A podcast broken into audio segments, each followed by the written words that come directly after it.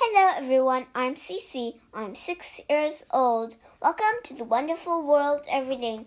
In this I can read The Teeny Tiny Woman.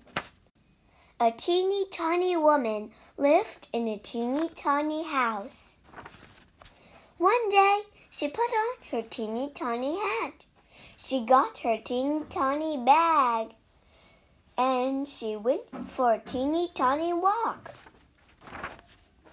Soon the teeny tiny woman came to a teeny tiny gate. She opened the teeny tiny gate and walked into a teeny tiny yard. There she saw a teeny tiny bone and a teeny tiny grave. I can make some teeny tiny soup with this teeny tiny bone, said the teeny tiny woman. The teeny tiny woman put the teeny tiny bone in her teeny tiny bag. She went through the teeny tiny gate. She walked and walked and walked all the way back to her teeny tiny house. The teeny tiny woman opened her teeny tiny door. My teeny tiny feet are tired, said the teeny tiny woman. I will not make my teeny tiny soup now. The teeny tiny woman put the teeny tiny bone in her teeny tiny cupboard. Then she got into her teeny tiny bed for a teeny tiny nap. Soon a teeny tiny voice called, Give me my bone.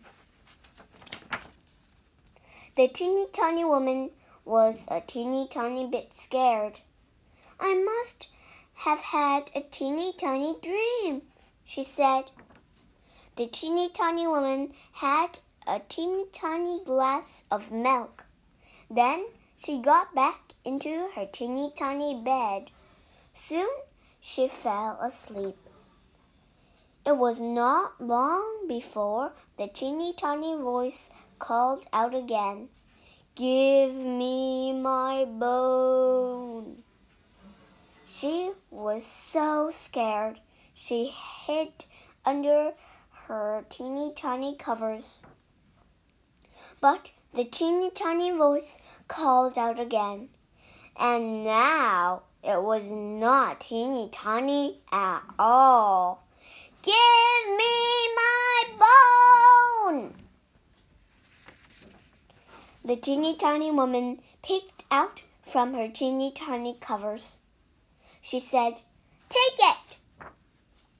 And that is the end of this teeny tiny story.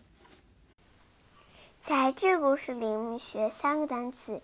第一个单词，teeny，t e e n teeny。第二个单词，tiny，t i n y，tiny。它们的意思都是超小、极小、很小的意思。第三个单词，grave，g r a v e，grave，墓地。